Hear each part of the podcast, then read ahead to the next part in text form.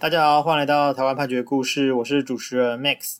今天要跟大家分享的是一个跟借款有关的故事啊。故事的主角啊是阿成跟阿赵啊，这两个人呢本来是呃老朋友。那阿成呢，他在九十八年哦，在台南教书，然后呢，他也有在美国去从事一些商业不动产开发、投资等等的业务。后来，他因为资金有需求呢，就跟阿赵的母亲啊去借了大概三百万元啊，跟阿赵也借了五十万元。后来啊，这个阿成呢啊，他又说他资金需要周转，所以呢，就连续跟阿赵啊又借了三百四十六万元。那在这些事情发生了之后，阿成呢后来又说：“阿赵啊，你呢是公教人员。”那你跟银行去贷款，这个利率比较好啊，所以就拜托你啊，就是出名去办这个信用贷款，后来帮我去做资金调度。那用这个方式啊，这个阿赵呢，他就去办理了四笔信用贷款哦，总共是两百五十万元。那每期的贷款本息都应该是由阿成来缴纳啊，因为毕竟是阿成要。呃，实际去使用，然后去做这个资金调度，然后但是呢，啊，到了这个一百零二年的十二月底，这些钱啊都已经用完。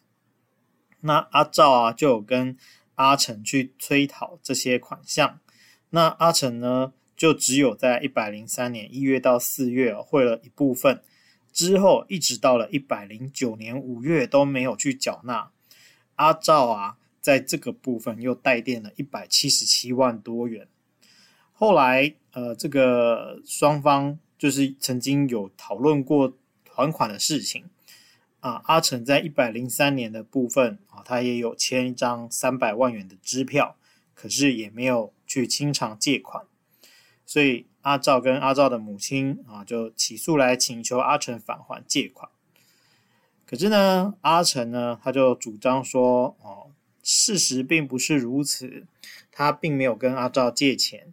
那实际的状况是，阿成呢，他在美国去经营不动产开发事业，阿赵跟阿赵的母亲啊也有出资来投资。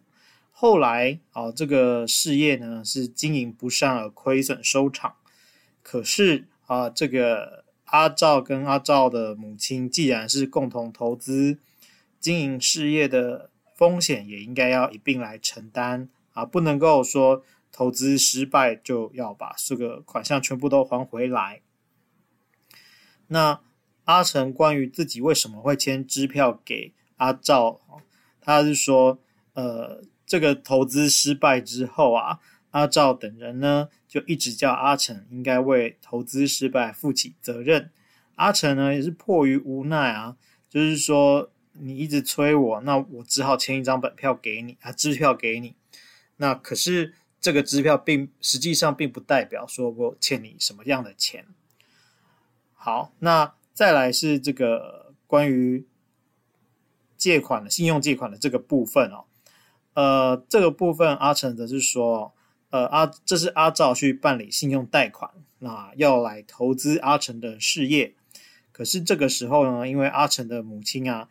的需要支付一些相关的照护费用，所以阿成呢就请阿赵说啊，你要投资我的钱啊，你就直接拿来付这个照护费用好了。啊，但我会把你支付的金额列入你的投资金额。所以阿成就是说啊，我们双方之间是没有借贷关系的。那案件进了法院啊，法院就是说这个是一个所谓的消费借贷契约。消费借贷契约就是说呃。当事人一方移转金钱或其他代替物的所有权给他方，约定他方以种类、品质、数量相同之物返还之契约。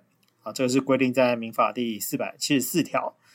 那在我们呃诉讼中要去主张这一条的时候，有两个东西主要去呃举证啊。第一个就是说，呃，你有这个消费借贷关系的存的，就是互相合意思意思表示合致，就两个人约好要去做借贷这件事情。啊，还有再来就是借款，你要有交付的事实，这两件事情都要有举证的责任。好，那本件呢，这个阿成跟阿赵之间啊，呃，款项的部分哦是没有问题的，就是说双方都没有争执。可是呢，双方争执的点啊，就是说这个款项它到底是借款呢，还是用来投资？好，那这个部分啊，阿赵他就有提出一些对话记录啊，就是说，哎，当初的票都已到期，请问打算如何处理？阿成就说，我下星期找个时间北上换票。啊，一百零七年说这个阿赵就说啊，说好要先还的五十万呢。阿成说啊，这两个礼拜我努力看看。啊，一百零七年四月啊，阿赵说更重要的是一定要先还五十万。啊，我妈妈认为已经被你骗过很多次了啊，所以也请你不要再为难我了。然后到了一百零七年五月啊，就是阿赵说。如果一次还五十万有困难，先还三十万啊，或是二十万也是 OK 啊，至少不会是一次又一次的空口白话。到了一百零九年啊，这个时候，呃，就变成说，请问还款的事有什么进度呢？啊，我妈一直挂念，她甚至认为你是有意要赖账啊，不然不应该这样不理不睬。好，那所以法院就认为说啊，你们双方有确实有这样子的对话记录。那呃，这个双方也没有其他的票据债务。那从这个对话记录看起来，哎，确实就是有借钱的问题嘛。那不然就不会有还的问题了啊。所以呃，我们日常生活中在对话的时候，其实有些用字呢，那其实是有讲究的。那阿成啊，当然是说啊，这个是他想要安抚阿赵哦，所以按照他想要的说法回应他。可是啊。这法院就是说，这个对话记录的内容跨度长达三年，阿赵每次都是用相同的方式好来要求，可是阿成啊从来没有说，哎，当初我们说好是要投资啊，或者说事业失败啦、亏损啦等等的哦。这个如果双方曾经是啊、这个投资的情形，那这个显然是不合理的。而且啊，法院就说，如果呢，这个阿赵他事实上是投资阿成的事业，那双方对于所谓的投资金额啊、所占股份啊、分润比例啊、时间啊等等，都应该要有所约定。可是呢，啊，阿成对此哦，就是含糊其辞啊，没有提出任何的细节，所以很难让人信服啊。那再来哦，就是关于呃这个。阿成请阿赵去办理信用贷款的部分，法院呢就认为说，这是一个委任关系。啊，那委任关系如果啊就是呃非因为一些可呃不可归责于自己的事由导致受到损害的话，那可以向委任人来请求赔偿。那这个部分是在民法第五百四十六条有规定。所以呢，这个法院就看这个双方的往来邮件啊。啊，包括说，呃，这个阿赵有有写 email，呃，华银信贷已经回复额度五十万啊，下午已经汇了三百六十万到你指定的户头，哦，再有资金需求，请不要再找我了，等等的，啊，类似这样的事情，所以法院就看了这些对话记录啊，就就可以就认为说，这个阿赵主张说这些信用贷款都是为了阿成而申请的，核贷之后，哦。就是确实也是依照阿成的指示，留下一部分来缴纳本息扣款，那其余呢都是呃会给阿成的指示的目的，所以这个部分啊，阿阿赵帮阿成去贷垫的这一百七十七万，就是属于受有损害，而可以向阿成来请求损害赔偿。好，那但是呢，这个阿赵有个部分是被法院驳回的啊，就是关于。请求迟延责任的这件事情，呃，这个部分阿赵呢，他提出来的啊，他主张说这个部分是一个催告啊，就是说要求呃阿成要来付款的这件事情，他的对话记录是写说，诶，如果没有什么问题，由于你开的支票已经过期多年，希望你能就目前的借款金额重新开票，或是写个新的证明给我和妈妈，让她安心啊。